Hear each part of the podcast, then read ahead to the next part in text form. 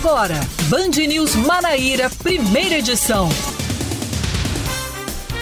9 horas 27 minutos em João Pessoa, 9 horas 27 minutos na Paraíba. Bom dia, bom dia, bom dia. Hoje é terça-feira, é dia 15, 15 de fevereiro de 2022. Está no ar mais um Band News Manaíra, primeira edição comigo, Cacá Barbosa e com Cláudia Carvalho. Bom dia, Cláudia. Muito bom dia, Cacá. Bom dia para todos os nossos ouvintes até 11 da manhã.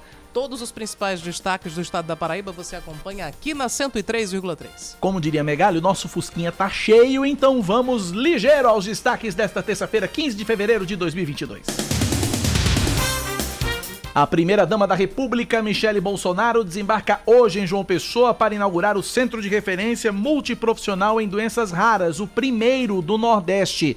Além dela, o evento deve contar também com a presença dos ministros da Saúde, Marcelo Queiroga, e da Educação, Milton Ribeiro. No serviço vão ser atendidos todos os pacientes com doenças raras ou que ainda estão em processo de fechamento de diagnóstico. Por ser um centro de referência e um dos poucos do país, o local vai atender, além dos pacientes que residem na capital paraibana, usuários regulados do estado, da Paraíba e de outros estados. Quem também cumpre a agenda em João Pessoa é o ministro do Trabalho e Previdência, Onix Lorenzoni. Ele vai apresentar hoje à tarde, no auditório do Centro de Convenções Cidade Viva, o Programa Nacional de Serviço Civil Voluntário para prefeitos paraibanos. Essa iniciativa vai permitir que trabalhadores desempregados adquiram experiência profissional através de cursos de qualificação prioritários para os jovens entre 18 e 29 anos. A Câmara de João Pessoa inicia hoje o ano legislativo com a leitura da mensagem do prefeito Cícero Lucena. Ele e o vice Léo Bezerra participam neste momento da sessão que marca o reinício dos trabalhos na Casa Napoleão Laureano. A abertura do ano legislativo estava originalmente marcada para a semana passada, mas acabou sendo adiada por causa do alto número de servidores que testaram positivo para a Covid-19.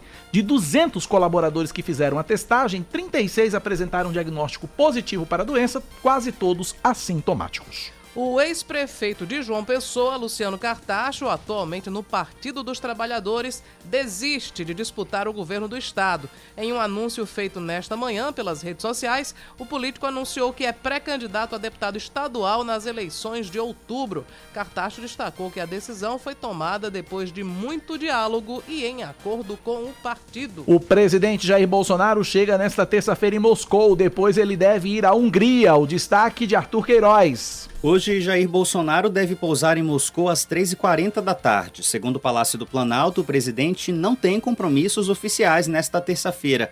Amanhã ele se encontra com Vladimir Putin, que está no foco das atenções internacionais por causa da tensão na fronteira da Rússia com a Ucrânia.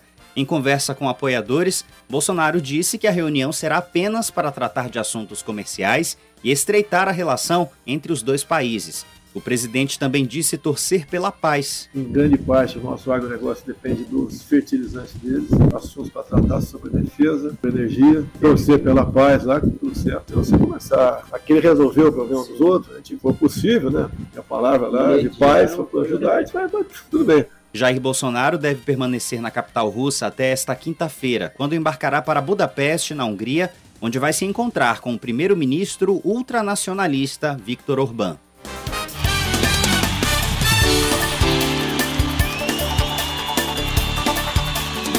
Gente traz agora o destaque do esporte. O atacante Gustavo Coutinho está fora da partida entre Botafogo e Fortaleza logo mais à noite pela Copa do Nordeste no Almeidão. O problema é que o atacante está emprestado pelo Leão ao Belo e no contrato é prevista uma multa de meio milhão de reais se o atleta entrar em campo contra o tricolor do do Psi. Psi. Tricolor do Psi. O tricolor do eu não conhecia essa expressão. Você acompanha Botafogo e Fortaleza aqui na Band News FM Manaíra a partir das 7 da noite com narração de Nildo Gomes, comentários de Caio Guilherme, reportagens de Vitor Oliveira e no plantão Oscar Neto. 932. Band News. Tempo.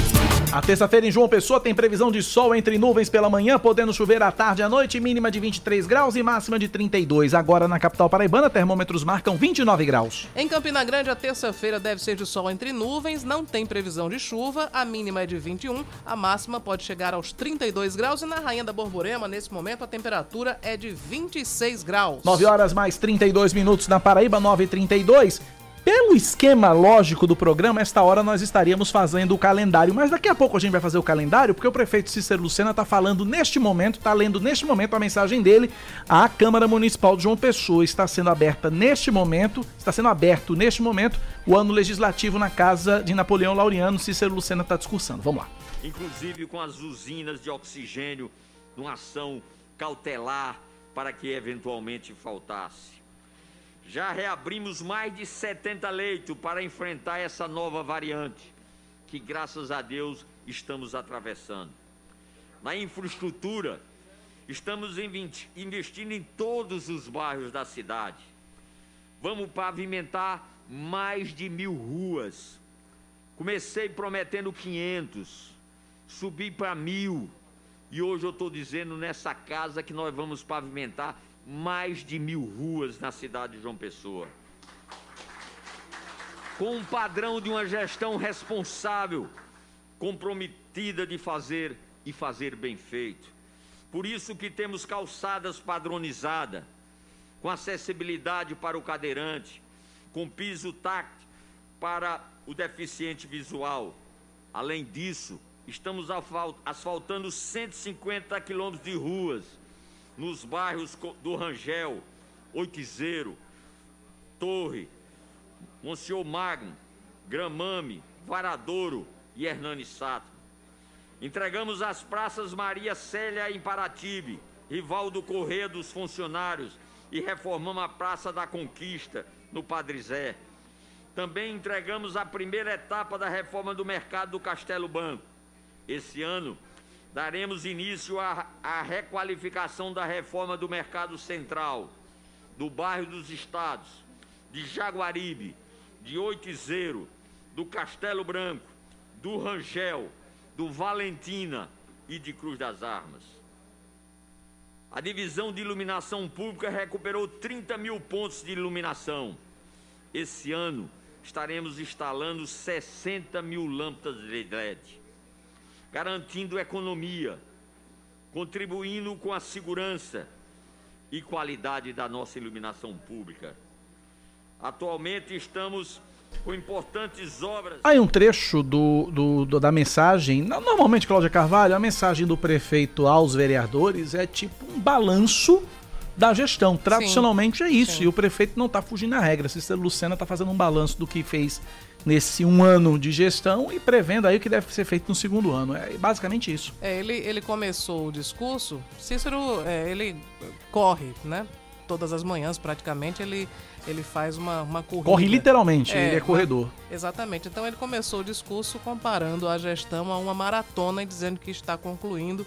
Aliás, concluiu já, né? O primeiro quarto de uma Primeiros maratona. 10 quilômetros, são é. 42 quilômetros. Pois é, então ele é, fez essa comparação e aí passa uma série de, de ações que foram implementadas e também fala sobre o que está projetado, né?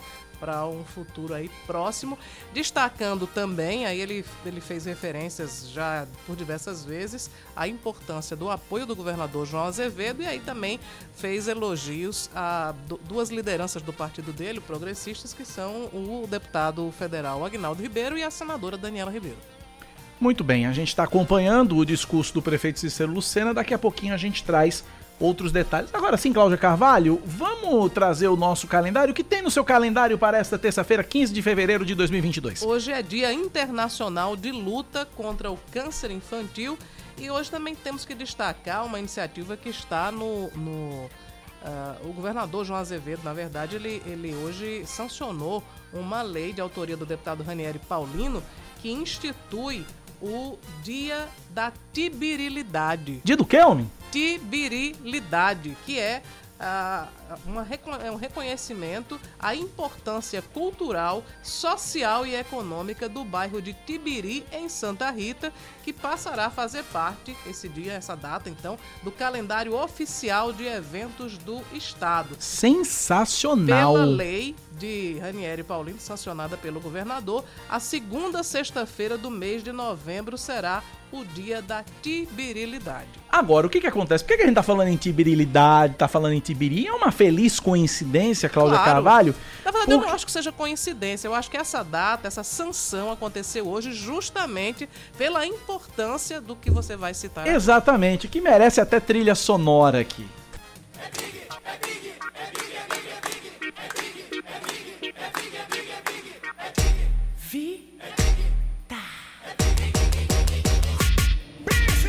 Hoje é um dia especial. Eu te dou um presente, você não viu nada igual. Olha que menino, quantos anos você tem? Sei que você tá lindo e merece parabéns. Eu te Hoje é aniversário da nossa embaixatriz de Tibiri, de Santa Rita, Cláudia Carvalho. Exato, de Tibiri, de Santa Rita para o mundo. Hoje é aniversário de Samara Gonçalves, a Samara nossa chefinha querida. Nossa chefe, nossa gerente de jornalismo aqui na Rádio Band News FM. É, uma das mais talentosas e competentes jornalistas com quem eu tive a oportunidade de trabalhar. Uma parceria que tá desde os primeiros dias que eu cheguei aqui. Seis anos que eu tô aqui, Samara tá há 10 aqui quase. Sei lá, Samara, acho que se brincar já merece até plaquinha de patrimônio aqui da firma. Vai ser tombada. né? Vai ser tombada no patrimônio aqui da firma. Ela e Jailma são duas figuras que precisam de plaquinha aqui. Mas Cacá Samara... Barbosa também, viu? Hã? Cacá Barbosa Não, vou fazer também. seis anos só. São só seis anos aqui. Essas meninas fundaram aqui, chegaram primeiro que Chateaubriand se brincar. Mas o fato é o seguinte, é que Samara é uma das mais talentosas jornalistas com quem eu tive a oportunidade de trabalhar. Joga nas 11, joga na TV, joga no rádio, foi minha diretora no, no, no, no, Instinto Paraibugento durante muito tempo. Agora aqui produzindo e dirigindo a gente aqui na Rádio Band News FM com muita competência, com muita serenidade, com muito bom senso, com muita justiça. Eu acho que não poderia ter escolhido, essa empresa não poderia ter escolhido a melhor pessoa para gerenciar e para administrar o, o caminho jornalístico dessa rádio do que Samara Gonçalves. Eu acho que ela é a mais competente jornalista com quem eu tive a oportunidade de trabalhar. Parabéns, Samara. Tenho muito orgulho de trabalhar com você. De verdade. Pois é, Eu reforço de verdade. aqui os votos de parabéns de Cacá. Samara Apesar dos abusos, que ela me aperreia só a molesta. Olha, tava, tava bom demais É. pra ser verdade. Ele tinha que soltar uma, uma alfinetadinha, né? Bom, mas Samara, toda vez que ela vem aqui pro microfone, daqui a pouco ela deve vir, sabe? Pra- Eu- eu- pra- eu quero convocá-la, por é, favor. Porque os ouvintes adoram Samara É. Gonçalves. Só que ela tá ali, né, com Absorta ali. 3.555 tarefas pra dar conta neste dia de aniversário. Mas Samara é uma pessoa. Uma guerreira, né, Cacá? Porque trabalha, que não é brincadeira. Não para né? quieta. Não É para. um azougue. Ela consegue fazer mil coisas ao mesmo tempo e olhe lá, ainda faz mais do que isso, se brincar. E consegue motivar a equipe. Não é à toa que ela é a chefe da equipe do Nordeste, né? Exatamente, o chefe da equipe do Nordeste da Rádio Band News, piada interna. Daqui a pouco, Samara Gonçalves vai vem, vem- daqui a pouco Samara Gonçalves vem aqui falar com os nossos ouvintes, porque nossos ouvintes gostam de ouvir Samara Gonçalves e nossos ouvintes contam com a participação de todos, mandando mensagens para a nossa querida Samara Gonçalves, que é um patrimônio desta emissora. Então, 9911-9207 é o nosso WhatsApp, é o WhatsApp da Band News FM para você participar. 9h40 na Paraíba, 9 da manhã, 40 minutos. Cláudia Carvalho. Mais uma do Cabo Gilberto, deputado estadual pelo PSL. Ele apresentou ao Tribunal de Justiça da Paraíba um mandado de segurança para tentar reverter o resultado da votação do projeto de lei que trata da promoção dos praças da Polícia Militar do Estado da Paraíba. De acordo com Cabo Gilberto, os atos praticados pelo presidente da Assembleia Legislativa, deputado estadual Adriano Galdino, do PSB, para assegurar a vitória do governo foram ilegais e feriram o regimento interno da casa. O ponto de maior queixa do Cabo Gilberto, que atua como líder da oposição ao governo João Azevedo, do Cidadania, diz respeito à votação de uma emenda que estabelecia o prazo de dois anos para o governo se adequar às novas regras de redução do tempo de promoções. O objetivo, de acordo com o deputado, era beneficiar os praças mais antigos em relação ao tempo de serviço. Na ação, Cabo Gilberto destaca várias irregularidades que teriam sido praticadas por Adriano Galdino na votação, na condução da votação realizada na sessão ordinária híbrida do último dia 9 de fevereiro. Um dos problemas apresentados pelo Cabo é que Galdino computou o voto da deputada Poliana Dutra, do PSB, alegando que, ela- que ele teria sido feito através de um grupo de WhatsApp oficial dos parlamentares. Além de não ser previsto em regimento, ele afirma que a votação não foi enviada ao grupo, como dito pelo presidente. Cabo Gilberto também questionou o fato de Adriano Galdino demorar para tentar juntar o maior número de votos favoráveis à derrubada da emenda, da sua emenda, e ter fechado o placar imediatamente no momento em que ele havia pedido para computar a mudança do voto do deputado Galego Souza. Caso isso tivesse sido feito, os oposicionistas ganhariam por 16 a 14. 16 votos a 14 é, favoráveis à emenda. Além disso, o deputado afirma que Galdino apresentou comportamento totalmente pessoal na análise do projeto de lei, abre aspas, em completo desvio de finalidade, fecha aspas. Ao saber que o voto de Minerva seria seu, o presidente da Assembleia Legislativa, de acordo com, com, o Cabo Gilberto, teria ficado eufórico e falou, aspas, cem mil vezes sim, deixando o líder da oposição bastante irritado. O processo foi distribuído para o desembargador plantonista Carlos Martins Beltrão Filho, que, diante da relevância da matéria, decidiu convocar o presidente da Assembleia para dar explicações. Ele tem Adriano Galdino tem 10 dias a contar da data da citação. Depois, com ou sem resposta do presidente da Assembleia, o caso vai ser remetido para análise do relator, que vai ser o desembargador Oswaldo Trigueiro do Vale Filho. É, a Assembleia Legislativa não deu nenhum retorno a respeito do assunto. Cláudia Carvalho, olha o negócio para render, viu? É, Cabo Gilberto e o como líder da oposição e o presidente Adriano Galdino eles têm entrado em rota de colisão por diversas vezes, né? E Adriano presidindo a sessão também não, não, não se faz de rogado quando tem que tomar atitudes mais enérgicas, vamos dizer assim. E, e é, é, curioso porque o, o bloco governista tem se queixado, até o próprio Adriano Galdino tem dito que Cabo Gilberto não quer que prospere o acordo do governo com as polícias, porque isso faria com que Cabo Gilberto perdesse o discurso. Agora, tem alguns, alguns momentos assim de exaltação na condução dos trabalhos que realmente dão margem para que o deputado Cabo Gilberto possa fazer né, essa, essa contestação à maneira como o, as matérias são aprovadas, são, são apreciadas na casa. Adriano Galdino está neste momento ao vivo na sessão da Assembleia Legislativa falando sobre esse assunto. Vamos ouvir. Através da ameaça, através das agressões, calar a minha voz. Mas eu não vou me calar. Eu vou continuar contribuindo e dando o meu melhor para juntos fazer uma Paraíba melhor. Bom, é o seguinte, não, tranquilo, a gente coloca aqui, Samara. É, pronto, é, isso aí ele, ele é ao vivo, mas a gente pegou o contexto da história toda, o posicionamento desde o início, a fala de Adriano Galdino desde o início sobre esse uhum. assunto. Inclusive, ele relata que vem recebendo ameaças nas redes sociais por causa desse assunto. Vamos ouvir o que disse Adriano Galdino desde o comecinho, certo. agora há pouco, instantes atrás, na sessão da Assembleia Legislativa. Com várias ameaças de morte. Uma organização totalmente planejada, uma coisa organizada para é, me agredir enquanto cidadão, enquanto deputado, e, e as agressões passaram do campo político, ideológico, e foram para o campo pessoal. Inclusive, ameaça até a minha própria família. Teve um dos, dos cidadãos que ameaçou até uma das minhas filhas. Então, agressões de uma forma muito violenta, uma coisa absurda, né? esse, esse ódio que se coloca, que se planta contra deputados que, em tese, né, estão acompanhando o, o, o projeto do governo, essa maneira de se fazer política, jogando uma tropa e querendo disseminar o ódio e a violência contra a casa de das pessoas, a gente não pode ficar calado. E não pode ficar calado, acima de tudo, porque eu estou com absolutamente a consciência tranquila. Talvez eu tenha me cedido na hora do voto, talvez eu tenha, naquele, naquele calor da emoção, colocado uma emoção no meu voto, não.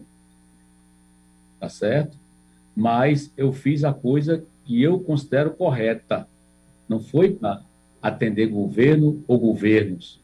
Até porque, senhores militares que estão, vocês estão aí me ouvindo, nós somos 36 deputados.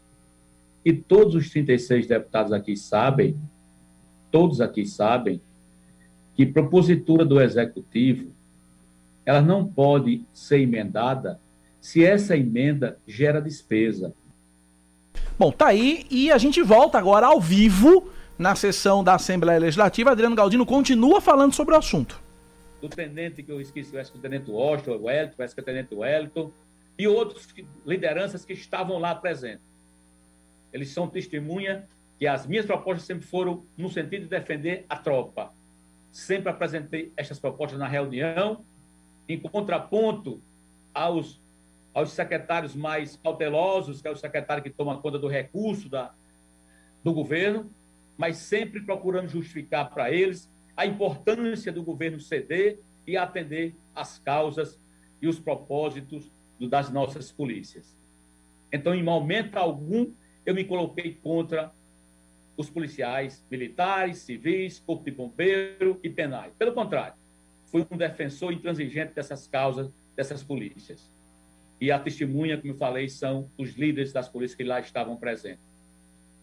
E se votei contra, é porque eu sei, como os 36 deputados aqui também sabem, que nós não podemos emendar a propositura do Executivo que criam despesas.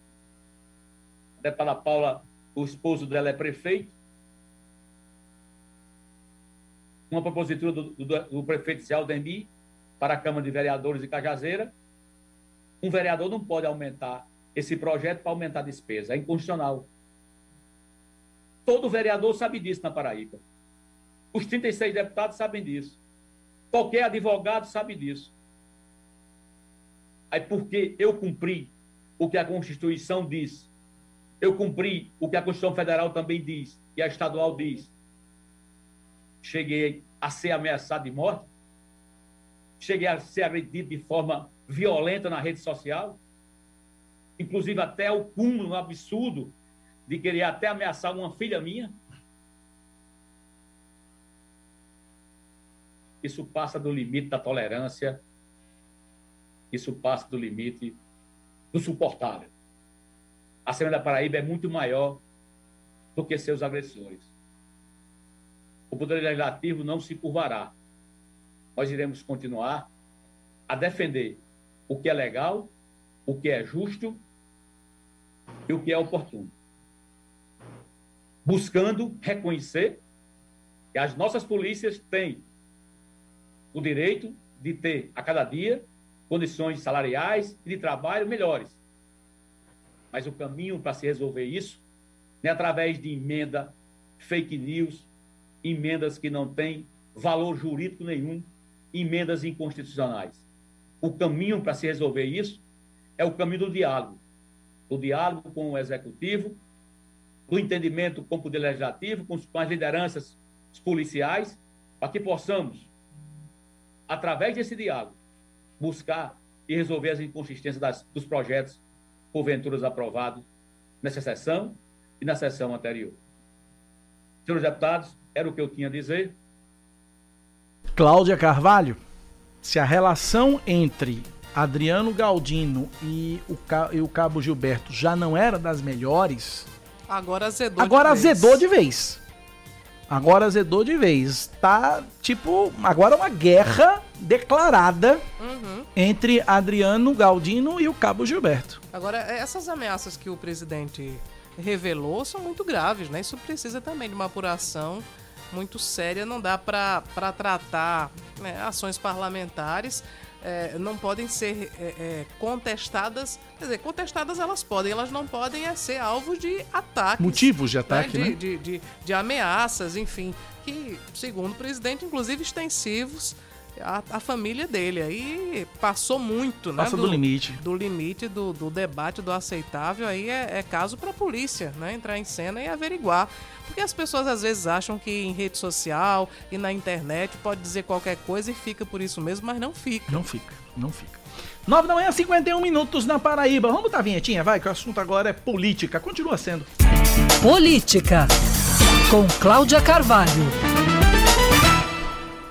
Cláudia Carvalho, vou- vou- o menu para você comentar hoje aqui. Nós temos a- o, o evento do Republicanos, a surpreendente filiação de Adriano Galdino, coisa que ninguém esperava. E também a não tão surpreendente assim da existência de Luciano Cartacho da disputa do governo do estado. Vou começar Mão direita ou mão esquerda? É, vamos começar com o Luciano Cartacho, né? Porque Você eu- lembra da época de rádio que a gente fazia? Eu não sei se você chegou a fazer, eu fazia muito. Eu ligava pro ouvinte, eu tinha o prêmio. Olha, escolha a mão, mão direita ou mão esquerda? Aí, mão direita, ah, você quer liquidificador, mão esquerda. Eu fiz muito isso em rádio. não É, eu não, não cheguei a fazer, fazia. não. Mas é isso, mão direita ou mão esquerda, pronto, é isso. Mas enfim, Luciano Cartacho foi é, anunciado muito mais como uma forma de, de marketing pessoal, né? Como pré-candidato ao governo do estado, chegou a dar entrevista dizendo: Olha, estou com meu nome colocado para concorrer ao governo da Paraíba. Aliás, tem uma coisa que o Kardashian entende de marketing pessoal. Sim, Ele sim, sabe fazer certeza. o, Sabe. o autoelogio é com ele mesmo. É, ele, ele sabe fazer várias ações assim que dão uma visibilidade né, ostensiva. Eu lembro que ao fim das campanhas eleitorais ele ia pra rua de novo, né, panfletar e agradecer os votos. Ele sempre soube é, capitalizar muito bem para a imagem dele, é, é, eventos, ações. Ele sempre soube dar muita visibilidade ao que ele realizava, ainda que não fosse nem, enfim, quando, mesmo quando não era nada tão importante, mas ele sabia né, dar um, um gás para aquelas ações parecerem até mais relevantes. Mas Luciano chegou, voltou à cena, voltou ao PT, que aí é uma história bem, bem curiosa, né? Porque Luciano saiu do PT dizendo que não queria, naquela época da crise né, muito grande, do, do, do, do escândalo do, do impeachment de Dilma e também o, o, o escândalo envolvendo o presidente Luiz Inácio Lula da Silva, escândalo de corrupção na Petrobras. Então ele saiu do PT dizendo que não queria aliar a imagem dele àquelas denúncias de corrupção, de desvio de dinheiro, enfim, saiu do PT. E agora, depois que aí cumpriu cumpriu seus mandatos como prefeito, foi, é, enfim, se filiou ao PV, foi comandar o partido, mas depois, agora, quando, coincidentemente, eu acho que é só por coincidência, né? O, o PT volta a, a, a estar em destaque positivo. Lula, Luiz Inácio Lula da Silva, lidera as pesquisas. A Operação Lava Jato está indo por água abaixo, né? as condenações de Lula foram arquivadas e aí Lula desponta mais uma vez como favorito né, à presidência da República. E aí Luciano faz o caminho de volta. Você se lembra que, inclusive, na, na entrevista que ele concedeu aqui à Rádio Band News, eu perguntei, mas não é, não é uma coisa assim meio discrepante, né? O senhor contraditório, o senhor saiu no momento ruim e agora volta no momento bom. Uhum. E aí ele, enfim, desconversou, disse que não, sempre esteve ao lado do PT, sempre esteve ao lado de Dilma, mas o fato é que eu, pelo menos, não me recordo de nenhum pronunciamento, nenhuma defesa que Luciano tenha feito durante o período que foi prefeito do PT e nem de Dilma Rousseff. Muito pelo contrário. Lula, muito né? pelo contrário. Ele, no momento, da, no momento da maior crise que envolvia o PT, na época do, do- do- do- da Lava Jato, Uhum. na época do impeachment de Dilma Rousseff, a primeira coisa que Luciano Cartacho fez foi deixar o PT ir pro PSD. Pois é, É tanto que ele disputou a reeleição. Ele foi eleito em 2012 pelo PT. pelo PT e foi reeleito em 2016 pelo, PV, pelo PSD. E depois mudou pro PV, né? E depois mudou pro PV. Então, aí agora Luciano voltou para o, pra o PT nessa movimentação que já seria, enfim, contraditória, mas voltou dizendo que seria candidato ao governo. Agora, Luciano tem um, um problema, Kaká, que também é comum a, é comum algumas lideranças que quando saem do poder não mantêm ao redor de si muitos aliados, né? Hoje você procura quem são os, os aliados políticos de Luciano Cartacho. Fora o PT, para onde ele voltou, acho que não aparece muita gente, não. Só aqueles mesmos que, por sinal, foram pro, pro, pro ostracismo junto com o Cartacho, né? Que eram Aqueles- os ex-auxiliares. os ex-auxiliares. Aí a gente coloca gente como Zened, que ninguém mais nunca ouviu falar. Adalberto Fulgentes, que ninguém nunca mais ouviu falar. A professora Edilma, que também ninguém nunca mais ouviu falar. Enfim, essa galera que tá escondidinha, tá no ostracismo, esquecida. Pois é. é, Então, a, a dificuldade de Luciano, apesar de toda a habilidade que ele tem com o marketing, enfim, um político que, que tem uma capacidade de. Enfim, de, de, de ocupar espaços muito boa, mas há uma dificuldade de voto mesmo, né? Nesse momento. agregar. De agregar, de ter aliados, de ter, enfim, um respaldo maior. Então, o Luciano acabou. E eu, eu sinceramente, eu, eu não sei se eu já havia comentado no ar, mas eu havia falado aqui nos bastidores que eu achava que o, o plano mais factível para Luciano Cartacho seria realmente a disputa de uma vaga na Assembleia Eu Legislativa. lembro você dizendo isso, agora também realmente só não lembro se foi no ar ou fora do ar, mas eu lembro você dizendo isso. Pois é, e, e lembrando que enquanto era é, prefeito, Luciano apoiou Zênide Bezerra, que era seu, enfim, o braço direito do prefeito, para uma vaga na Assembleia e Zênide não conseguiu. Não conseguiu. não conseguiu chegar à Assembleia. Então, enfim, a, a- Indicou a professora Edilma, que fez uma campanha pífia.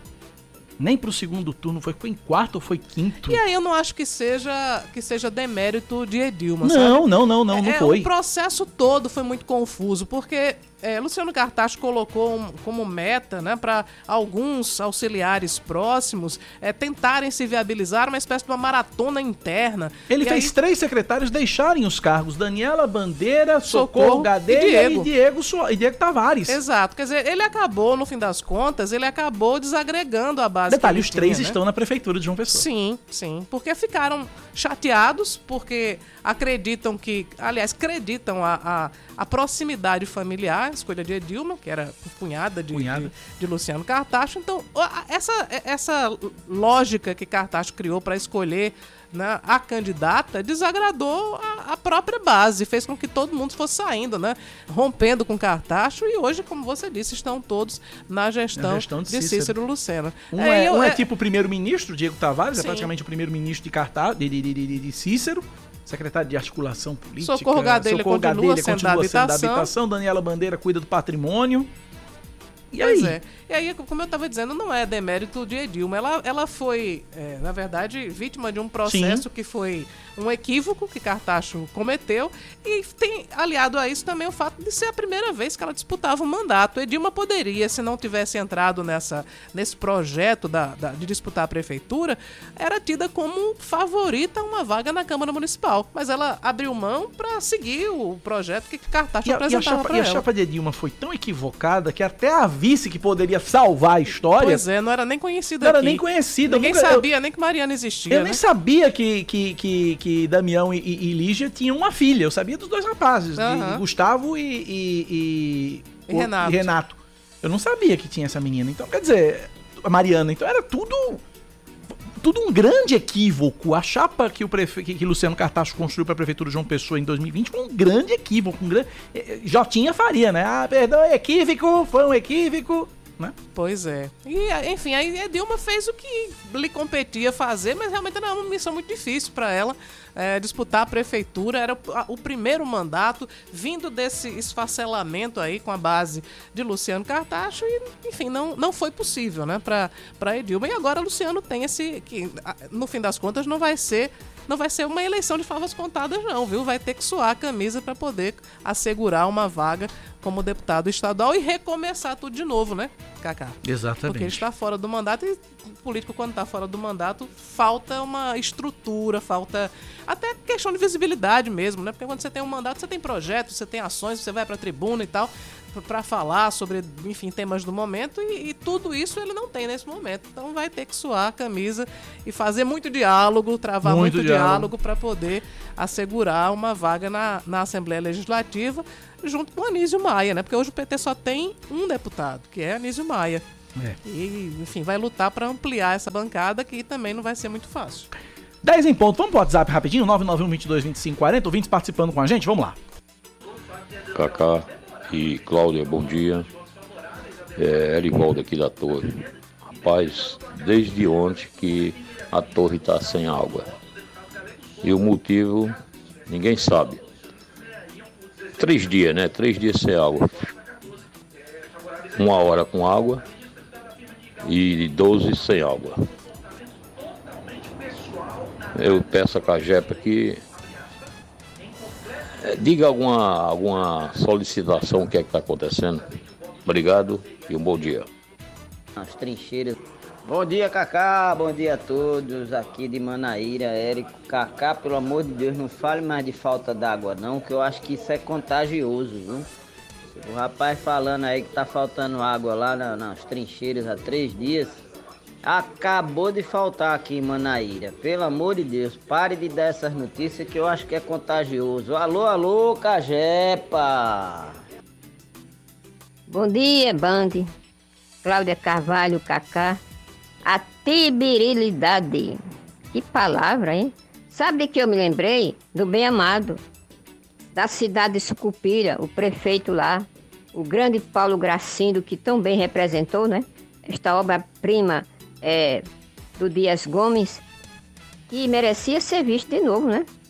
Está tão atual ainda, não é? Tibirilidade é demais, não é não? Meu Deus do céu. Sem querer fazer propaganda, mas já fazendo, eu terminei de assistir o Bem Amado na Globoplay agora, inteirinha, atualíssima. A novela É tem verdade. 50 anos, mas tá atualíssima. Eu comecei a assistir, mas eu fui lá pro início mesmo. O, o início é, é- é bem datado, né? É, Mas o, o- o desenrolar, desenrolar da, da, história, atualíssimo. É, é muito atual. Mais ouvintes participando com a gente. Bom dia, Cacá. Bom dia, Cláudia. Bom dia, os ouvintes da Band News FM Manaíra João Pessoa. Cacá, Cláudia, ouvintes, estou estarrecido com as denúncias que acabo de ouvir através do excelente programa que vocês apresentam, porque nós temos aí nessa denúncia a cara do fascismo que está querendo dominar o Brasil. Quando você tem uma opinião e não permite que outros discordem e ainda ameaçam de morte, é preciso que as autoridades constituídas tomem posição sobre isso. O Supremo Tribunal Federal, o Tribunal de Justiça da Paraíba, principalmente, tem que tomar providência. Todo o apoio ao presidente da Assembleia. A polícia está sendo polícia marginal. Estão usando farda e estão é, sendo marginais com farda. Então, é investigar e botar para fora, botar para fora. E não adianta ah, vocês da rádio e da- das comunicações babar a polícia, não. Isso está ficando feio, a sociedade está a sociedade tá perdendo. Está perdendo por causa de vocês, da rádio comunica- e comunicação, babando polícia. Por isso que está chegando nesse, nesse ponto. Eu desafio um amigo a apresentar uma gravação, pelo menos minha, dizendo que eu tô babando polícia. Se aparecer uma gravação, peço demissão da rádio. Simples assim. Agora também não se pode dizer, Cacá, que é a polícia de uma maneira geral. São setores da É, polícia. Exatamente. Setores da polícia. Eu vou dar nome aos bois aqui, ache ruim quem achar. São setores da polícia que estão sendo manipulados por um tal de Cabo Gilberto. Simples assim. Cabo Gilberto está usando um setor da polícia, está usando uma banda da polícia em benefício próprio, em benefício político. Ele está querendo se capitalizar como é na eleição de 2022. Tô dando nome aos bois, acabou-se. Pois é, tem setores da, da polícia que estão destoando do, do, do todo e que tem feito aí uma. tem encampado uma greve branca que tem prejudicado muita gente. A gente tem tomado conhecimento frequentemente de ocorrências policiais que não estão na naturalidade do cotidiano da Paraíba, né? Pois é. O- o- os, os últimos acontecimentos, a gente teve, por exemplo, em Patos, uma, uma enxurrada né, os- de, de, de assaltos, se é que se pode falar assim, mas um monte de assaltos que fiz- fizeram com que os comerciantes trabalhassem de portas fechadas, ônibus queimado na Zona Sul de João Pessoa e Mangabeira. A gente tem tido uma. Aqui em João Pessoa mesmo, no- no- nos últimos dias, uma série de ocorrências. De Não, não, mas, mas calma, aí, aí é culpa da imprensa. É culpa da imprensa, a culpa é minha, a culpa é sua. Sabe? A culpa é nossa. Ah, pelo amor de Deus. Pelo amor de Deus, tudo é culpa da imprensa agora? Pelo amor de Deus. Vamos pro intervalo, Cláudia? Vamos nessa, a gente Vamos já lá. estourou aqui o bloco. É, né? a culpa lá. é nossa também. Até já. Band News FM. Em um segundo, tudo pode mudar. Você está ouvindo Band News Manaíra, primeira edição.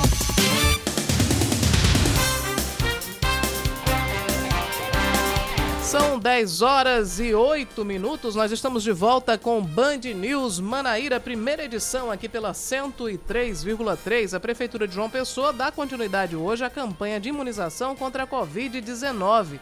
As crianças de 5 a 11 anos sem comorbidades podem se dirigir às policlínicas do Cristo, de Mandacaru, de Mangabeira e também de Tambaú, ao Unip em Água Fria, ao IFPB em Jaguaribe ou ao Santuário Mãe Rainha no Aeroclube, de 8 da manhã até o meio-dia, ou ao Mangabeira Shopping, de 8 da manhã às 4 da tarde, sem agendamento.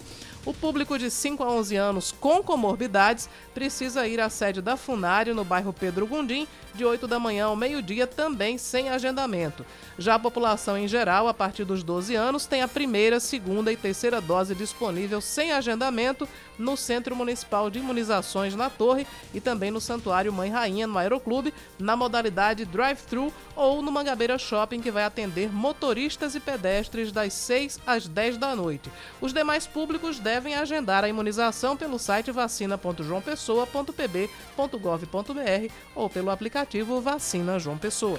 Seguindo com mais um destaque, o SISU, Sistema de Seleção Unificada, abre de hoje até sexta-feira as inscrições para 15.689 vagas em quatro instituições públicas de ensino superior da Paraíba. São 7.625 vagas na Universidade Federal da Paraíba, 3.175 na Universidade Federal de Campina Grande, 3.139 vagas na Universidade Estadual da Paraíba e 1.710 no Instituto Federal da Paraíba. Podem participar os estudantes que fizeram a prova do último Enem e não obtiveram nota zero na redação. As inscrições são feitas no site sisu.mec.gov.br e o resultado da chamada única está previsto para 22 de janeiro. O governador da Paraíba, João Azevedo, aliás, é 22 de fevereiro, né? É 22 de fevereiro. 22 de Segunda fevereiro. vez que eu erro no Expresso, diz 22 de janeiro. De novo, 22 de janeiro. 22, 22 de fevereiro. de fevereiro. Onde é que eu tô com janeiro na cabeça, minha gente? É, deve ser janeiro de 2023. Só sendo, né? Vamos lá, o governador da Paraíba, João Azevedo, sanciona a lei número 12.216, que proíbe o sacrifício de animais pelos órgãos de controle de zoonoses, eh, canis públicos e estabelecimentos oficiais congêneres na Paraíba. O texto, de autoria do deputado estadual Anísio Maia, do PT, foi publicado na edição de hoje do Diário Oficial do Estado. O sacrifício só vai ser autorizado em situações que permitam a eutanásia. Lembrando que Anísio Maia originalmente é médico veterinário. Uma turista do Rio Grande do Sul é resgatada por equipes do Batalhão de Busca e Salvamento do Corpo de Bombeiros. Ela foi arrastada ontem pela correnteza na praia de Coqueinho, município de Conde, litoral sul do estado. A jovem de 26 anos se distanciou da faixa mais rasa, pois o mar estava agitado. Apesar do susto, a jovem não se feriu. Milhares de estudantes de todo o país reclamam de incoerência na nota do Exame Nacional do Ensino Médio. Os resultados divulgados no site do Instituto Nacional de Estudos e Pesquisas Educacionais Anísio Teixeira, o INEP, são diferentes dos obtidos em revisões e conferências de gabarito. Mais de 2.600 estudantes já assinaram o documento pedindo providências ao Ministério da Educação. A maioria reclama de falta de resposta do MEC pelos canais oficiais. Em ofício enviado ao Ministério, os deputados Tabata Amaral, do PSB, Felipe Rigoni, do PSL, e o senador Alessandro Vieira, do Cidadania, apontam possíveis falhas na divulgação dos resultados. Nas redes sociais, alguns estudantes afirmam que este ano foram divulgadas as mesmas notas obtidas por eles no Enem do ano passado. Na véspera do exame, mais de 30 servidores do Instituto entregaram os cargos através de uma carta conjunta citando fragilidade técnica e administrativa da atual gestão. Procurados, MEC e INEP não responderam aos pedidos da reportagem da Band News FM. Seguindo com mais um destaque, o Palmeiras, que continua com a piada, continua sem mundial, volta a treinar hoje, depois do vice-campeonato mundial de clubes da FIFA. O destaque chegando com Bruno Camarão. O Palmeiras está representado numa lista com as 50 principais promessas do futebol mundial da atualidade. A tradicional 442 colocou Gabriel Veron e Hendrick entre jogadores já importantes em gigantes europeus. Veron, de 19 anos, ocupa a 17ª posição, enquanto Hendrick, de apenas 15, protagonista do título alviverde da Copinha, figura no top 10. O Palmeiras folgou ontem, depois da disputa do Mundial de Clubes, e se reapresenta nesta manhã para dar início à preparação para o próximo compromisso pelo Paulistão. Amanhã, diante da Ferroviária em Araraquara, às 7 da noite, duelo válido pela sétima rodada do Campeonato Paulista. Muito bem, 10 da manhã, 13 minutos na Paraíba, 10 e 13. Uh, nós falamos agora há pouco, abrimos o jornal comentando também a novidade dentro do Republicanos, que é a chegada de dois deputados federais para se juntar ao terceiro, que é Hugo Mota. Então, além de Hugo Mota, teremos no Republicanos Edna Henrique e Wilson Santiago, Wilson Pai. E também ah, o anúncio da filiação do deputado estadual e presidente da Assembleia Legislativa, Adriano Galdino, além do irmão dele, que é pré-candidato a deputado federal, Murilo Galdino. Para falar sobre esse megazord político, digamos assim, essa união de forças, a gente está na linha agora com o deputado federal e presidente estadual do Republicanos na Paraíba, Hugo Mota. Conversa com a gente a partir de agora. Deputado Hugo Mota, satisfação falar com o senhor. Seja bem-vindo à Rádio Band News. Bom dia. Bom dia, Cacá. Bom dia, Cláudia. Bom dia, ouvintes da Band News. É um prazer participar do programa. A ideia principal do Republicanos, qual é a meta do Republicanos para este ano? com essa chegada de Edna Henrique, de é, Wilson Santiago, de Adriano Galdino e de outros nomes que devem estar a caminho. Qual é o objetivo, qual é a meta traçada pelo Republicanos para a eleição de 2022, deputado? Olha, Cacá, nós temos trabalhado com um planejamento feito desde ainda o ano passado, que nós estamos procurando cumprir a risca, que é de, nesse momento, seguirmos focados na filiação de lideranças para disputar tanto a vaga de deputado estadual como de deputado federal. Nós temos trabalhado isso semanalmente, recebendo lideranças políticas de todo o estado, pessoas que têm mandato, pessoas que não têm mandato, mas que estão na política, e isso tem avançado é, bem no ponto de vista de podermos já ser hoje um dos partidos que mais se organizou para esse período da pré-campanha. Então esse trabalho ele tem sido feito realmente de forma artesanal e o evento ontem demonstra um pouco do trabalho que foi feito. Nós conseguimos articular a vinda de dois deputados federais, ou seja, já estamos é, saindo, né, entrando na janela partidária e vamos sair dela como partido com maior representação na Câmara Federal. Isso é muito importante para sinalizar que o partido vem forte para a disputa de outubro, então a chegada do deputado Wilson Santiago e também da deputada Edna Henrique mostra que o partido está alinhado com aquilo que nós planejamos, como eu disse ainda no ano passado, e estamos já também preocupados com a chapa que vamos disputar para deputado federal. O anúncio da chegada do irmão do presidente da Assembleia, que deve disputar a eleição para deputado federal, eh, Murilo Galdino, demonstra também esse fortalecimento dessa chapa que está sendo montada e a chegada do presidente Adriano Galdino demonstra também a preocupação que temos em elegermos, se Deus assim permitir, a maior bancada na Assembleia Legislativa. Então, o nosso planejamento até o final de março, até o início de abril ali, que é quando se encerra a janela partidária, é seguir nesses contatos para podermos montar a chapa mais competitiva possível, tanto para a Assembleia como para a Câmara dos Deputados. Após encerrarmos essa questão da janela e atingirmos esse objetivo, nós vamos partir para discutir a chapa majoritária.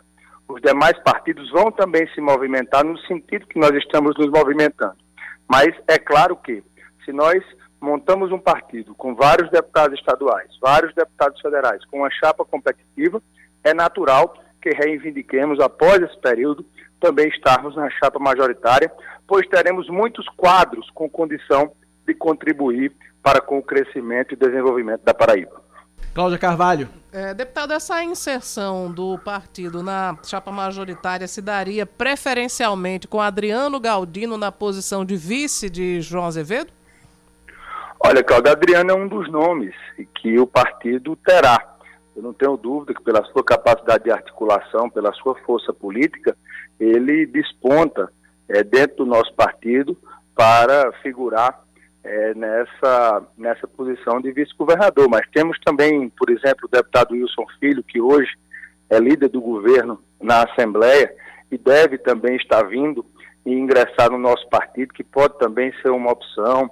Nós temos o nome da deputada federal Edna Henrique, que é uma mulher representando o Cariri paraibano, com uma larga representação também política trazida desde o seu esposo, o saudoso deputado João Henrique, que tem agora o seu filho Michel Henrique disputando para deputado estadual. Então o partido terá vários nomes. Eu sempre trabalhei, Cláudio, para que o nosso partido pudesse convergir nas grandes eh, causas, tendo a capacidade de apresentar para a população paraibana nomes com capacidade de atender aquilo que a população espera. A nossa dificuldade, o nosso trabalho tem sido nesse sentido, de podermos filiar lideranças com capacidade de aglutinar, com potencial político, que esteja à altura do que o povo da Paraíba espera. Até o final, até o fechamento da janela partidária, o senhor sinaliza que eh, vem mais lideranças por aí. Já é possível adiantar que nomes serão esses? Talvez o segredo do sucesso de ontem tenha sido o silêncio com que nós temos procurado trabalhar nos últimos dias. Nós vamos seguir com essa receita, porque me parece que ela deu certo. Então nós vamos manter um pouco em, em de forma interna as articulações que estamos fazendo, mas o que eu posso garantir é que mais lideranças se filiarão tanto para disputar a eleição de deputado federal como de deputado estadual. O, o, Republicanos ele faz parte da base de apoio do presidente Jair Bolsonaro em nível nacional e também faz parte da base do governo de João Azevedo. É possível estar nesses dois locais? É tranquilo isso? É tranquilo, Cláudio. É tranquilo porque o povo da Paraíba espera da sua bancária e da sua representação as entregas que a nossa população tanto precisa. Estar na base aliada aqui em Brasília quer dizer aos municípios aos quais representamos e ao nosso Estado que, independente das questões eleitorais, nós trabalhamos para que o Brasil dê certo. E trabalhar para que o Brasil dê certo é levar recursos para os quatro cantos da Paraíba, recursos em diversas áreas, como saúde, educação, infraestrutura urbana, no social, no esporte, no turismo, e é isso que temos feito. Nosso mandato é um mandato consolidado pelo trabalho, pelo resultado que tem entregado à população paraibana. Nós vamos seguir dessa forma, nos dedicando para que cada vez mais recursos e ações, obras possam chegar porque isso verdadeiramente melhora a qualidade de vida das pessoas. E estar ao lado do governador João Azevedo na Paraíba é também importante porque nós temos um governo que investe, investe em estradas, em travessias urbanas, na construção de creches, de escolas, um governo que enfrentou a pandemia com responsabilidade, que adquiriu de volta o equilíbrio fiscal do nosso estado. A Paraíba hoje é um dos estados mais equilibrados financeiramente. Então é um governo de responsabilidade. Então, para nós não há dificuldade nenhuma em conciliarmos essas duas bases de apoio, porque antes de qualquer projeto eleitoral, repito, nós temos o um compromisso com o nosso Estado. Deputado, ontem começaram a circular é, especulações de que o senhor poderia mudar o, o seu plano estratégico para as eleições e cogitaria a disputa ao Senado. Existe essa possibilidade? Não, não, Cláudio, não existe. Primeiro porque eu tenho um impedimento legal que é a minha idade. Eu tenho apenas 32 anos e para disputar o Senado é exigido no mínimo 35 anos de idade. Mas além disso, nós temos focado a nossa ação nessa questão da chapa proporcional. Nós não, não temos nenhum interesse de mudança de direção naquilo que planejamos e vamos cumprir estritamente esse planejamento para que a gente possa eleger o maior número de, maior número de deputados federais e de deputados estaduais possível na próxima eleição. Ok, conversamos com o deputado federal Hugo Mota, presidente do Republicanos aqui na Paraíba. Obrigado, deputado. Um abraço. Eu que agradeço a você, Cacá. Obrigado, Cláudio, e agradeço a audiência de todos. Que Deus abençoe. Até uma próxima oportunidade. Até a próxima. Obrigado pela participação. 10 e 22 vamos pro WhatsApp rapidinho. 991 22 25. Não, 991 11. Gente, peraí, deu branco. 991 11 9207. Eu ia dar o número da TV. É muita informação. É muita informação, gente. O da TV é 991-22-2540. O WhatsApp aqui da rádio é 991-11-9207. Ouvintes participando com a gente. Vamos lá. Bom dia, Cláudia. Bom dia, Cacá. Parabéns, Cacá, pelo comentário. Realmente, a gente só sabe quem é esse cabo Gilberto quando ele tira proveito político na situação da, da polícia. A polícia quer mais o quê? O que a polícia quer mais? Foi aí aprovado é, na, na, Assembleia, a, a polícia quer que fique igual como era antes, antes do projeto. A questão do aumento. Quer mais o quê? O que é que falta mais? Quer que entregue o governo? A polícia? É isso? Porque tudo, tudo que era para se ter, a polícia já conquistou. Quer mais o quê? Quer mais agora o que restou foi as questões políticas mesmo. Esse cabo Gilberto tirando proveito político em tudo. Assim não dá não. Bom dia a todos da bancada, essa bancada maravilhosa. Rapaz, eu vou sair a, a, em defesa de vocês, que é uma das rádios, uma das poucas rádios que a gente não vê defendendo ninguém. Pelo contrário, vê cobrando a todos e parabenizando a todos que também acertam, né? Então, essa história de babar a polícia, tá babando a polícia, muito pelo contrário. Parabéns pelo trabalho de vocês. Um abraço. Parabéns, Cacá. Parabéns. É, o cenário é esse. Cabo Gilberto está se aproveitando da situação, junto com outros, né, que não é só ele, né, que aproveita a onda. E aí vira bagunça. Parabéns, Cacá. Bela atitude. Tem que ser assim mesmo. Mostra logo quem é e acabou-se esse moído. Bola pra frente. Abraço, meu amigo. Cacá Barbosa, Cláudia, bom dia. Reforçando que o ouvinte disse aí, não se preocupe não, que Lula vem aí para controlar a imprensa. CCA, né, as redes sociais e a imprensa. Ninguém se preocupe não. Foi em janeiro começa o cerceamento a partir Lula. Bom dia, meu amigo. Obrigado aos ouvintes pelas mensagens. Agora, com relação a esse último ouvinte, eu recomendo que o ouvinte saia um pouquinho do WhatsApp, dos grupos de WhatsApp, e vá pesquisar, vá conhecer um pouquinho o que é o projeto de regulação da mídia, que na verdade já existem vários, várias leis que regulamentam a mídia. Por exemplo, tem uma lei que impede que 30%, que, que, seja, que mais de 30% seja de capital estrangeiro uhum. nos veículos de comunicação. Existe uma lei que é, proíbe a veiculação de comerciais de bebidas alcoólicas das 6 da manhã às 11 da noite lei, existe uma lei que, que determina um percentual de produção nacional nos canais a cabo. Existe uma lei que estabelece tempo mínimo de programação jornalística na grade das emissoras. Isso de regulação da mídia existe desde 1823. Desde 1823. Existe um Código Brasileiro de Telecomunicações que é uma lei de 1962. A ideia da regulamentação da mídia, pelo que eu li, pelo, pelo que eu pesquisei, pelo que eu entendo, porque eu leio, eu não fico em WhatsApp, é justamente atualizar essa lei e, e aglutinar todas essas ideias numa única ideia, num único código, Cláudia. Queria te ouvir sobre isso pois também. É, e, e, e tem uma coisa muito que é clássica. Todos os governos, eles se queixam da imprensa. E se fosse diferente, ah, o problema estaria com a imprensa. A imprensa é, realmente é. ela é feita para incomodar, para questionar, enfim, para informar, às vezes, fatos que os governos não querem. Enfim, o, o poder lida normalmente com dificuldade com a imprensa. Isso não tem problema nenhum nisso, não. E outra, regulação de mídia não tem nada a ver com censura. É, censura é outra coisa. Censura é outra coisa. Eu, censura é outra coisa. E de fato, a mídia precisa ser regulada, sim.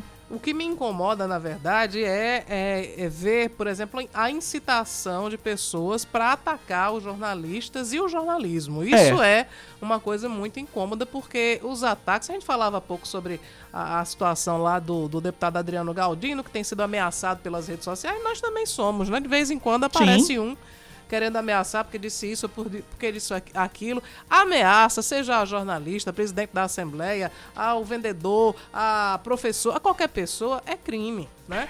Outra coisa que se diga, se, se houver realmente essa regulamentação, essa regulação da mídia, essa regulação ela só vai restringir, se restringir a emissoras de rádio e TV que são concessões públicas. Jornais, revistas, não são concessões públicas. Então não vai adiantar, não espere. Primeiro que não vai ter censura. E imaginando a hipótese de regulação de mídia, de. Ah, porque não vai poder falar algo do, do governo nas concessões públicas. Ok, vai ter, vai ter jornal, vai ter internet, vai ter. Pra, pra, pra isso, então. Uma grande. É, é preciso sair do WhatsApp e ler, pesquisar. Não dá trabalho, não, gente. Vai no Google, digita regulação da mídia. Tem um monte de coisa pra você ler. Coincidentemente, esses dias eu andei lendo muito sobre o assunto coincidentemente.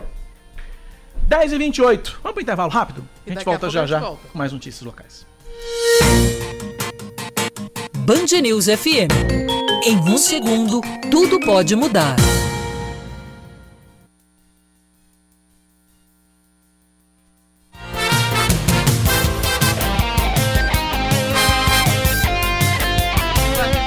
Gente ia pro, pro, pro intervalo comercial, mas o que que tá acontecendo? Eu tenho, eu tenho agora, ao vivo, lá na Assembleia Legislativa, moído grande, bate-boca entre Adriano Galdino e Cabo Gilberto. Vamos ouvir. Não importa nada. Mas enfim, pessoal, infelizmente eu tá com problemas técnicos. Esse vídeo aí prova o voto que não houve da deputada Paulina Dutra, que foi pelo grupo do WhatsApp prova claramente. Infelizmente a técnica não está colocando o vídeo. Eu entendo, por conta da pressão do presidente da Assembleia, tudo bem, não tem problema não, mas está no Google. Todos podem observar, inclusive nas nossas redes sociais, que provamos que o voto da deputada Poliana foi manipulado. Justamente para quê? Para empatar a votação. Fato concreto, inconteste uma prova irrefutável. Não teve voto no grupo dos deputados. Não vão apresentar o grupo, obviamente, que eu entendo, faz parte, mas está nas nossas redes sociais o grupo só deputados, que infelizmente eu tive que expor para provar quem está faltando com a verdade. O presidente faz um discurso é, vitimista, está aqui, pessoal. Aqui o grupo só deputados não teve voto da deputada Paulina Dutra. Não teve o voto. Eu vou colocar assim mesmo, já que a técnica não colocou, o áudio. Se cuidar, João. Isso aqui é o áudio na hora que a deputada Camila pede o voto para encerrar a sessão. Atrasa, atrasa, atrasa. A deputada A Camila. está encerrada. Não tem como mais esperar. Os, os É, deputados não estão também, presentes, não tem o que Vossa Excelência fazer. E Nós já estamos aqui há três, quatro agora, minutos nessa votação. você? Eu vou, vou encerrar, estou chamando aqui do Auditião. Não estão presentes. Poliana Dutra. Também não está. Ela deixou o plenário. Poliana Dutra aqui manda, manda aqui pelo grupo. Provamos aqui que o presidente da Assembleia faltou com a verdade. Olha aqui, ó, o grupo. Só deputados não tem voto da deputada Poliana. Ele manipulou o voto da deputada Poliana para ficar 16 a 16 e dar o voto de Minerva. Vamos observar agora que o, deputado Galego de Souza pediu em tempo hábil para mudar o voto. A votação correta seria 17 a 15. Tínhamos voto sim, senhor presidente, para vencer no voto. Vossa Excelência disse que a gente não tinha voto, mas tínhamos vo- votos sim suficientes para vencer no voto. E o senhor manipulou. O senhor utilizou toda a estrutura da casa para desrespeitar o regimento, como é de praxe. Ainda levantou alto e bom tom. Não com prazer e satisfação. O senhor disse isso, presidente, foi para mim não. O senhor disse isso para o povo que está sendo assaltado, para os policiais que tiveram direitos retirados, para o cidadão que está lá com seu comércio, com um revólver na cara, que recebe, senhor presidente. O senhor disse para esse povo. Aí o senhor vem aqui se vitimizar. Mas vamos observar como o presidente disse? Olha como o presidente falou o voto dele, quando manipulou o voto da deputada Poliana. O voto Minerva é de Vossa Excelência, presidente. Então, meu voto é não. Com maior prazer e satisfação. Emenda rejeitada. Vamos agora, vamos agora, e a- acreditando na comissão que vai ser formada na Assembleia do governador João Azevedo, vamos resolver isso aí antes dos dois anos, se Deus quiser. Então vamos agora a votação. Senhor presidente, Aí eu recebi informação que o deputado Galego Souza mudou o voto, fiquei muito feliz, pronto, ganhei de novo. Agora eu tenho como presidente manipular o voto da deputada Pauliana. Deputada, não foi eu que coloquei a senhora nisso não, quem colocou foi o presidente Galdino, quando disse que a senhora votou no grupo sem a senhora ter votado. E está aqui, está aqui o voto que Galego de Souza mudou. Deputado Galego de Souza, eu, eu quero mudar o meu voto, não para sim, dessa matéria. Já finalizou a votação. Ou seja, o artigo 184, parágrafo 2 é muito claro.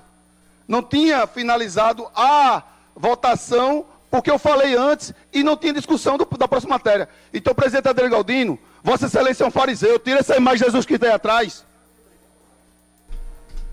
Caramba! Chegou nesse ponto. Chegou nesse Até ponto. o Jesus, eu confio em vós, É, ele foi criticado. Explicando aqui, as sessões, elas, as sessões na Assembleia, na Assembleia Legislativa são híbridas.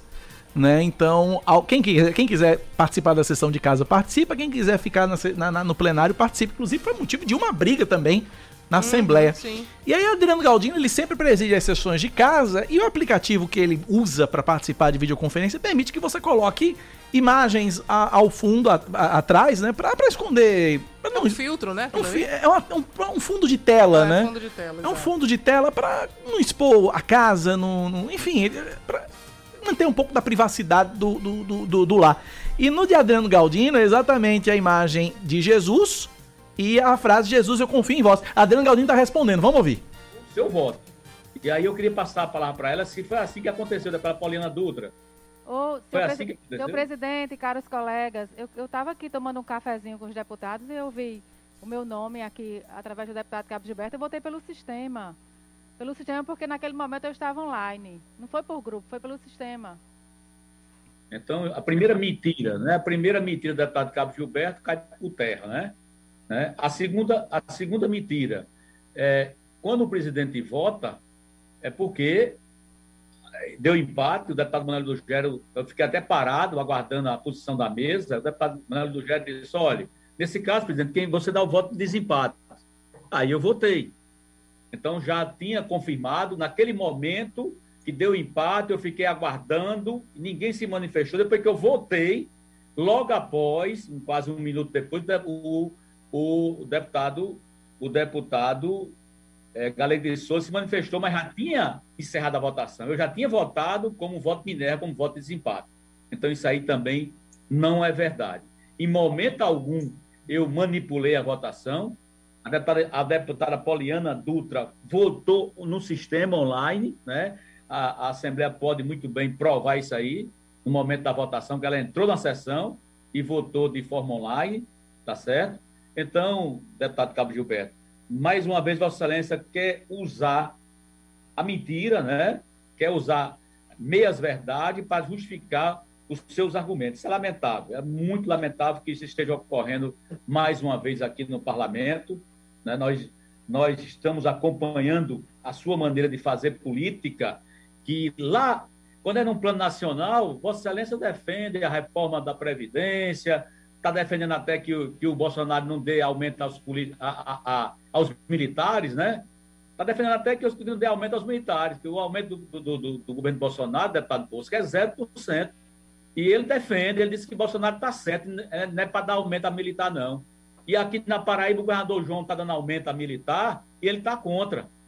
Né? Ele deveria se posicionar na defesa dos militares a, a nível nacional também, que o presidente Bolsonaro está negando reajuste zero, não só para os militares, mas para todas as outras categorias. Seja coerente e exija também né, reajuste no plano federal para as polícias federais, né, a PRF, né, o Exército, a Aeronáutica, a Marinha, e outras instituições militares que estão sem reajuste no plano nacional. Eu tenho dito, e é pura verdade, o deputado que, que tem se mostrado coerência, no, tanto no plano nacional como estadual, é o deputado Moacir, que as ideias dele ele defende, tanto, tanto faz o parâmetro ser estadual como federal, ele defende as ideias deles, é muito louvável. Mas, Vossa Excelência, quando se trata do plano federal, Vossa Excelência defende o Bolsonaro com dentes. Agora, inclusive até contra o reajuste dos funcionários públicos, contra o reajuste dos militares, da PF, da PRF, né? que Bolsonaro está negando, tá certo?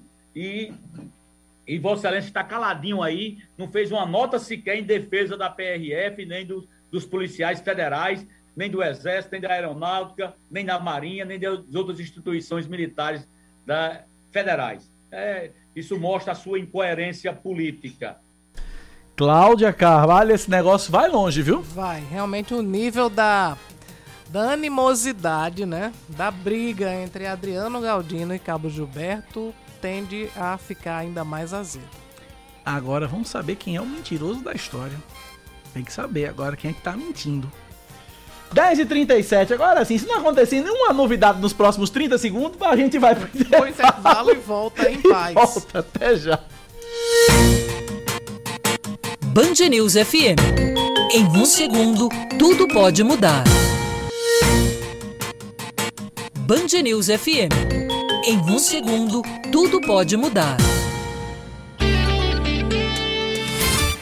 Você está ouvindo Band News Manaíra, primeira edição. 10 horas 41 minutos na Paraíba. A notícia que eu vou ler agora parece stand-up comedy, piada de stand-up comedy, mas é verdade. O, o, advogado Genival Veloso, que atua na defesa de Juan Macário, acusado de atropelar e matar o motoboy Kelton Marques no retão de Manaíra há cinco meses, afirma que ele quer se entregar mas somente mediante um habeas corpus, ou Ele seja... quer se entregar, só que não, né? Quer, quer, quer se entregar, mas não quer ir preso. Exatamente. Essa é a piada. O pedido já foi feito e está em análise no Tribunal de Justiça da Paraíba. O advogado negou que Juan tenha sido preso ou se apresentado à polícia ontem.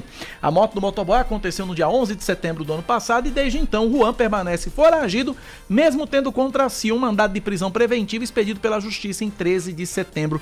Tem uma nota da Polícia Isso. Civil, Cláudia Carvalho? Você tem ela aí? Tenho, tenho. Vamos a lá. Polícia Civil da Paraíba informa que o empresário Juan Macário Foragido desde o dia em que foi apontado como autor do atropelamento e morte do motoboy Kelton Marques no retão de Manaíra, João Pessoa, continua foragido da justiça. Acho que essa nota foi feita para descartar as especulações de que ele teria se entregado. Né? Exa exato. Ontem, ontem eu estava apresentando o Brasil Gente, muitos telespectadores mandando mensagens, print de um Instagram, de um perfil do Instagram que eu nunca vi na vida, Aham. dizendo que Juan Macari tinha sido preso.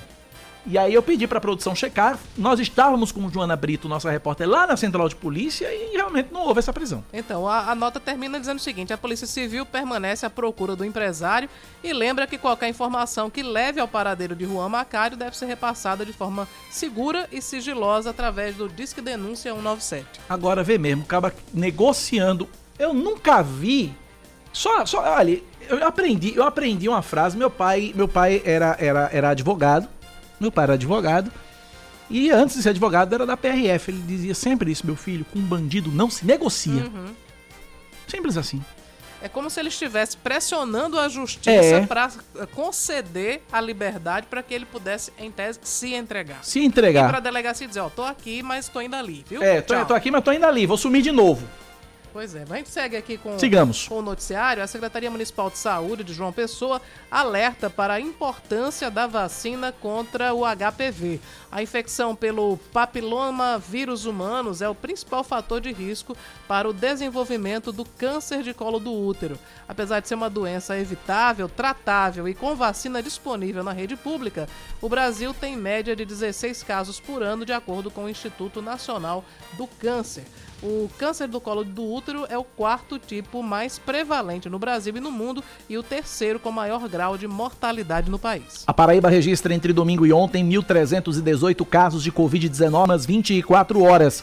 Agora o estado totaliza 544.249 casos, 9.956 mortes e 394.453 pacientes recuperados desde o início da pandemia. A taxa de ocupação de leitos de UTI adulto, pediátrico e obstétrico em todo o estado é de 57%.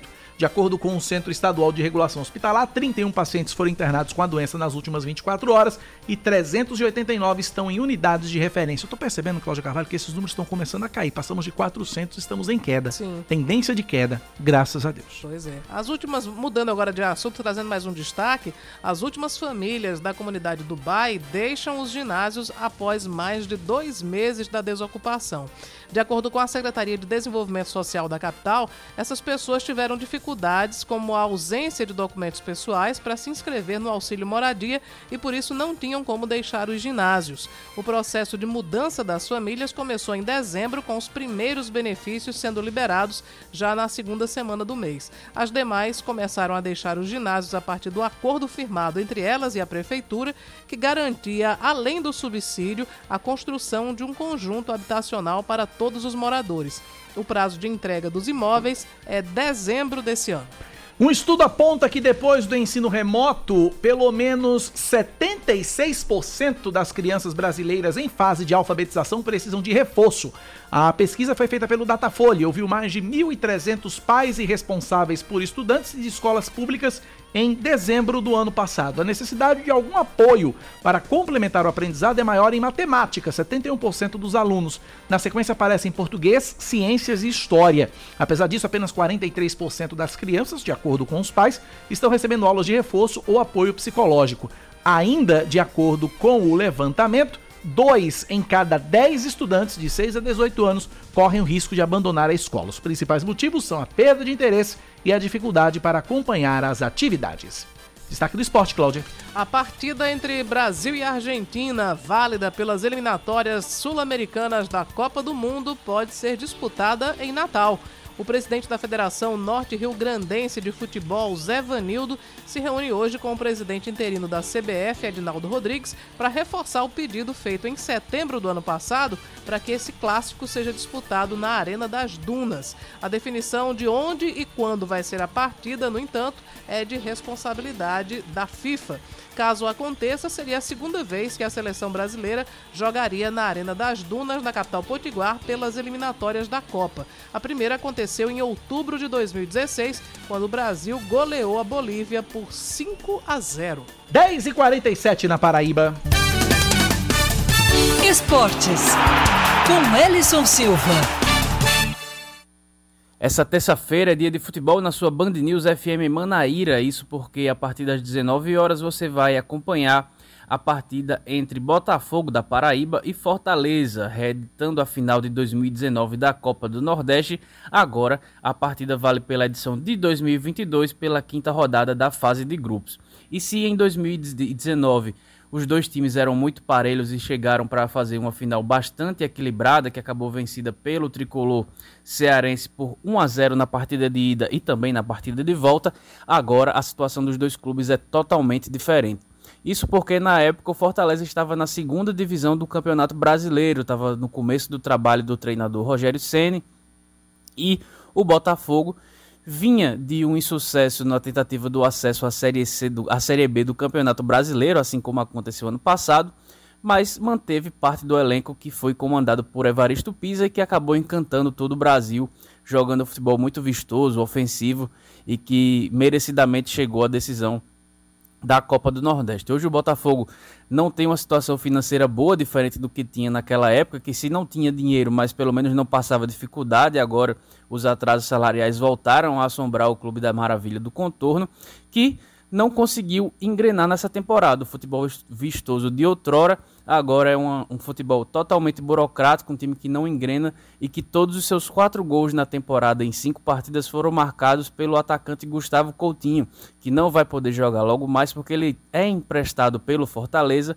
e para entrar em campo teria que haver o pagamento pelo time da Maravilha do Contorno de uma quantia de 500 mil reais, algo que não chega nem próximo da realidade botafoguense nesse momento.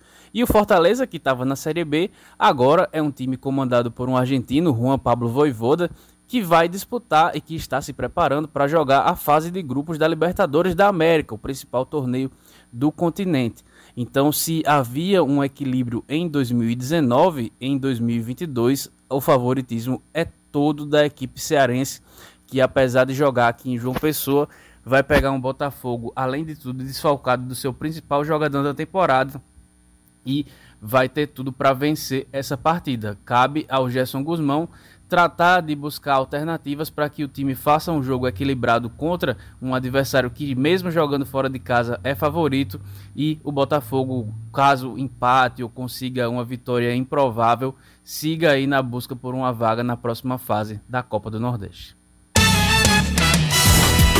10h50, Cláudia, a gente não poderia deixar de comentar aqui a morte do cineasta, jornalista e cineasta Arnaldo Jabor. Ele morreu hoje, aos 81 anos. Ele estava internado desde o dia 17 de dezembro no Hospital Sírio-Libanês em São Paulo, depois de ter sofrido um AVC. Arnaldo Jabor, que era um dos integrantes, talvez o, o, principal nome, depois de Glauber Rocha, do chamado Cinema Novo. Uhum. Né? Ele, e ele se tornou mais conhecido não pelos filmes que, que dirigiu, que produziu, mas pelos comentários que ele fazia na TV Globo nos anos 90 e nos anos 2000 também. Arnaldo Jabor lançou seu primeiro filme em 1967, A Opinião Pública. E outros filmes, como Eu Te Amo, de 1981, ainda publicou livros como Os Canibais Estão na Sala de Jantar, em 93, e O Malabarista, os melhores textos de Arnaldo Jabor, de 2014. A família ainda não divulgou detalhes do velório e do enterro de Arnaldo Jabor. Então, tá aí, portanto, Cláudia, é uma, uma perda, mais uma. Tiver mais uma, mais uma perda aí né, que, que a nossa cultura registra. Pois é, 50 anos de carreira, um homem muito culto e com um senso de humor também muito apurado. É, a trajetória dele do cinema é conhecida de todo mundo que tem mais idade que se interessa pelo cinema brasileiro, né? Porque o cinema brasileiro naquela época era muito. Não é, não é o que é hoje. Uhum. Né? Não, é, não tem o apelo popular que hoje tem. Era uma coisa mais para pensar, era uma né? coisa mais conceitual, era uma coisa mais para pensar. Não é hoje. Hoje, hoje, hoje, hoje tem apelo popular. Aliás, hoje... existia o cinema de apelo popular que era. Que eram as porno, Exato, as porno chanchadas. Não era essa a vertente não, de Arnaldo não. Jabor. Aí Arnaldo Jabor fazia um outro cinema que não era assim o um cinema das massas, né? É. Era um cinema mais cabeça, vamos dizer assim. Mas ele se tornou realmente muito mais conhecido pela inserção na TV, pelos comentários, quase sempre tirando onda da situação do Brasil ou, enfim, apontando também os nossos dramas. É uma grande perda para a cultura nacional nacional, né? De uma maneira geral, Arnaldo Jabor foi um nome de peso na nossa cultura, no cinema, no jornalismo, enfim, na cultura do Brasil. Bom, é, uma outra informação, Cláudio, antes de chamar. Fernanda Martinelli que tá na linha, é isso, é isso, Samara? É isso, Samara? Fernanda Martinelli, é isso? Bom, antes de Fernanda, só uma informação: o presidente Jair Bolsonaro acabou de desembarcar em Moscou. É, ele foi recebido com honras de chefe de Estado. Bolsonaro que deve se encontrar amanhã com o líder russo Vladimir Putin. 10 da manhã, 53 minutos. Fernanda Martinelli está na linha direto de Brasília. Governo federal recalcula o prejuízo do novo piso salarial da enfermagem para os cofres públicos. Eita novela que não termina esse piso da enfermagem. Bom dia, Fernanda. Oi, Cacá. Bom dia a você, Cláudia e a todos os ouvintes. Pois é, uma novela que teria, teria tudo para ser encerrada no ano passado, com aprovação no Senado, porque a expectativa dos profissionais de enfermagem era de que ainda no ano passado fosse aprovado o projeto na Câmara, mas acabou ficando para 2022 e agora o projeto tramita na Câmara dos Deputados. De acordo com o governo federal, até o ano passado a equipe econômica tinha, tinha estimado o impacto de cerca de 50 bilhões de reais aos cofres públicos nas esferas municipal, estadual e federal. Mas agora o governo refez esse cálculo para menos, diminuiu para 15 bilhões de reais aí esse novo piso salarial para os profissionais de enfermagem, que engloba enfermeiros, técnicos de enfermagem, parteiras e auxiliares de enfermagem. Já para o setor privado, esse impacto seria de 8 bilhões de reais. Existe uma movimentação muito grande da parte de prefeitos prefeitos e também de proprietários de hospitais particulares em relação à questão dessa é, aprovação no Congresso Nacional na Câmara dos Deputados. Eles alegam que é necessário, sim, aprovar o piso salarial dos, dos profissionais de enfermagem, mas, claro, sempre tendo cautela para que isso não traga prejuízo aos cofres dos hospitais, principalmente em relação às santas casas de misericórdia e hospitais públicos também que necessitam desses profissionais, mas também tem prejuízo em relação ao orçamento. Então, o projeto deve ser analisado ainda esse ano pela Câmara dos Deputados, não é prioridade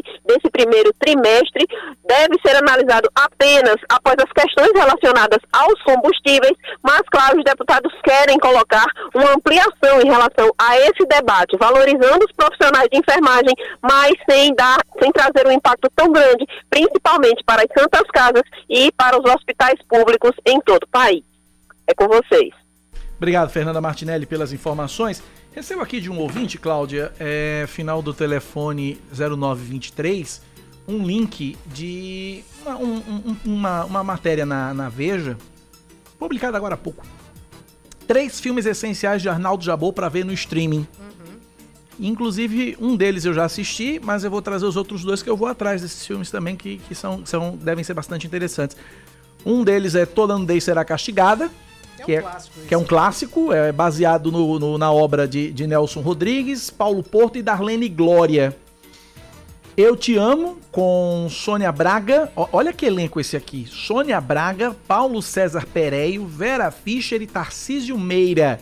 Também é, não é uma obra de Nelson não, não é uma obra não é uma, uma obra de Nelson Rodrigues, mas é baseado em Nelson, Nelson Rodrigues, né? O estilo é bem Nelson Rodrigues. E um terceiro filme, esse eu assisti, que é com Fernanda Torres e Thales Panchacon, é Eu Sei Que Vou Te Amar. Né? Que, Aliás, que... Thales Panchacon sumiu, né? Al, salvo engano, Thales Panchacon morreu, morreu? Cláudia. Salvo engano, salvo engano, Thales Panchacon morreu. Eu tenho, eu, tenho, eu tenho quase certeza. Tá explicado porque sumiu então, né? Tenho quase certeza que Thales Panchacon morreu. Morreu em 1997. Caramba. Aos 40 anos de idade. Morreu jovem. Morreu jovem. Desmemoriada. Não, não, não lembrava não que ele tinha morrido. Eu tinha, eu tinha essa impressão que Thales Panchacon tinha morrido. Eu tinha, tinha essa impressão. Mas enfim, eu assisti é, é, é, Eu Sei Que Vou Te Amar. Tem um, um, É interessante o filme, recomendo. É como se fosse um, é um casal que, que. É uma DR, né? É, é tipo uma DR, é tipo uma DR, exatamente isso. O casal que se reencontra e aí faz uma. É uma DR o filme inteiro. É interessante o filme, vale a pena. É uma DR que muita gente precisaria ter coragem para fazer, viu? É uma DR, mas não é chato, né? Não, não é chato. É uma, cora... é uma DR que as pessoas deviam ter coragem. Uma DR bastante corajosa. Mas os outros filmes eu vou atrás. Obrigado ao ouvinte pela, pela recomendação aqui. Toda nudez será castigada produção de. Não diz o ano aqui, mas e, e Eu Te Amo, que é de 1981. Vou atrás desses dois filmes no streaming para assistir. Obras de Arnaldo Jabor. 10h57, tem ação da PRF, Cláudia? Tem uma, uma ocorrência aqui que foi divulgada pela PRF e foi, na verdade, ontem à noite. É, a Polícia Rodoviária Federal, com apoio da PM da Paraíba, recuperou um Ford K que havia sido roubado na capital paraibana algumas horas antes. Durante a fiscalização, em frente à unidade operacional da Polícia Rodoviária em Café do Vento, a equipe deu ordem de parada, mas a ordem foi desobedecida pelo motorista que passou a empreender fuga da equipe policial. Iniciou-se uma perseguição por cerca de 8 quilômetros. O motorista, na altura do quilômetro 78, sentido João Pessoa Campina Grande, perdeu o controle da direção e capotou. O veículo era ocupado por quatro suspeitos. Um deles se feriu gravemente e, mesmo depois do atendimento, do atendimento médico, morreu no local do acidente. Os outros três ocupantes do veículo, é, dos outros três, Dois foram capturados pela equipe policial e um conseguiu escapar. À procura do foragido, a PRF fez buscas no local, mas não conseguiu encontrá-lo. É, na posse dos suspeitos havia um revólver com oito munições. O material apreendido foi encaminhado à Polícia Judiciária de Itabaiana. 10h58, eu estava trazendo os números da Covid-19 na, na, nesse último jornal 10h40 e eu comentei aqui que o número de pacientes internados está diminuindo. Eu, tô, né, eu, tenho observado uma redução. E o ouvinte aqui manda, manda mensagem pra gente dizendo o seguinte: é, corroboro com sua impressão, Kaká. Numa farmácia perto de casa, duas semanas, era gente com força para fazer o teste para Covid-19. Já ontem, aí ele mandou a foto aqui, não tem ninguém esperando para fazer teste de Covid-19. Então eu acho que. A, é, ontem eu estava assistindo o Jornal da Band e eles falavam também sobre. Em nível nacional também há um decréscimo. Parece é. que a curva agora. Eu acho é que a curva agora, tá, tá, a curva agora é, é, descendente. Tá aí, muito boa notícia e é isso que nós queremos, é isso que nós desejamos.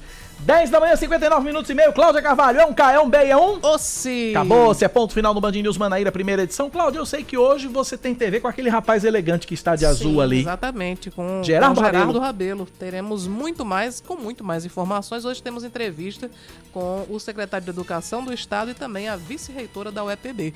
Muito que bem. E eu, às quatro da tarde, também estou na TV Band Manaíra, logo depois da Cátia Fonseca, logo depois do Melhor da Tarde, com o Brasil Urgente Paraíba. Mas eu continuo por aqui, até o meio-dia, dentro do Band News Station, atualizando o noticiário local. Eu digo até daqui a pouco. Cláudia diz até amanhã. Até amanhã, Cláudia. Até amanhã pra Band News, né? Daqui é. a pouco eu tô na e TV Band Manaíra. Obrigada pela audiência. Tchau. Valeu, gente. Volto daqui a pouquinho dentro do Band News Station. Você ouviu Band News Manaíra, primeira edição.